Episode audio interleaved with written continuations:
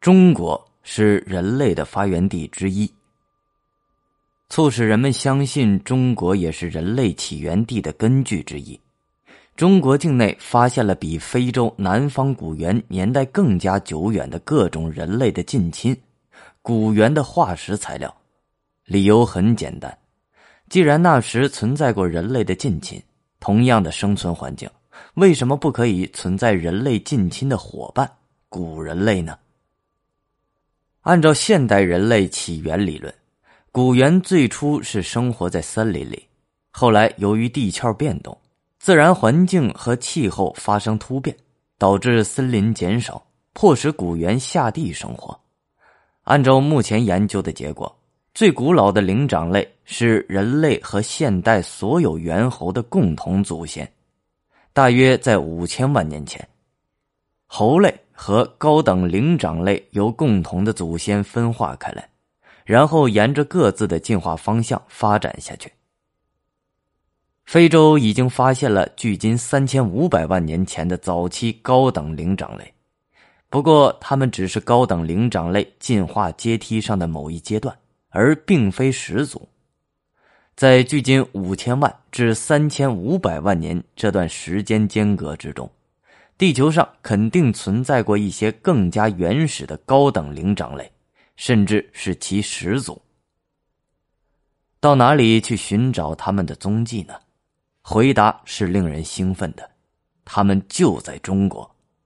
考古学者在江苏溧阳上黄地区发现了至少四种高等灵长类，年代为距今四千五百万年前，比北非的高等灵长类早了将近一千万年。其中一种被命名为中华鼠猿。贾兰坡评价说：“中华鼠猿是二十世纪古生物学上又一次极为重要的发现，其意义可以与周口店北京猿人的发现相媲美。在中国，各种古猿化石材料层出不穷，在云南开远小龙潭的煤层之中，发现了距今两千万至一千四百万年前的森林古猿。”在云南陆丰发现了距今约八百万年的拉玛古猿头盖骨化石，比非洲的古猿更靠近真正的人类。在云南的元谋发现了大约距今四百万年前后的元谋古猿，其年代已经闯入非洲最近发现的南方古猿的年代范围。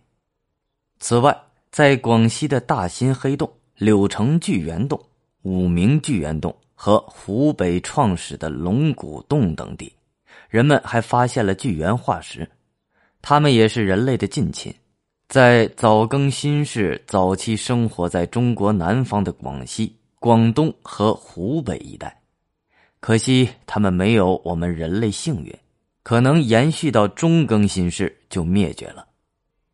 综上所述，中国拥有广大的新生代底层。已经发现了距今四千万年前后的高等灵长类化石和多种古猿化石，年代可能超越二百万年的古人类遗骸及文化。至于一百万年以来的古文化和古人类材料，更是不胜枚举。这一切都使人们相信，中国也有可能是人类的发祥地之一。我们的远古先祖在成功的走出森林。完成从猿到人的转变之后，背起行囊继续上路，在漫漫的征途中，他们的腰杆越来越直，双手越来越巧，心智越来越开化。他们用集体的智慧和辛勤的汗水，度过了一个又一个的难关，最终迎来了新时期革命的到来和中华文明的曙光。正所谓风雨如磐，光明在前，历史即将翻开崭新的一页。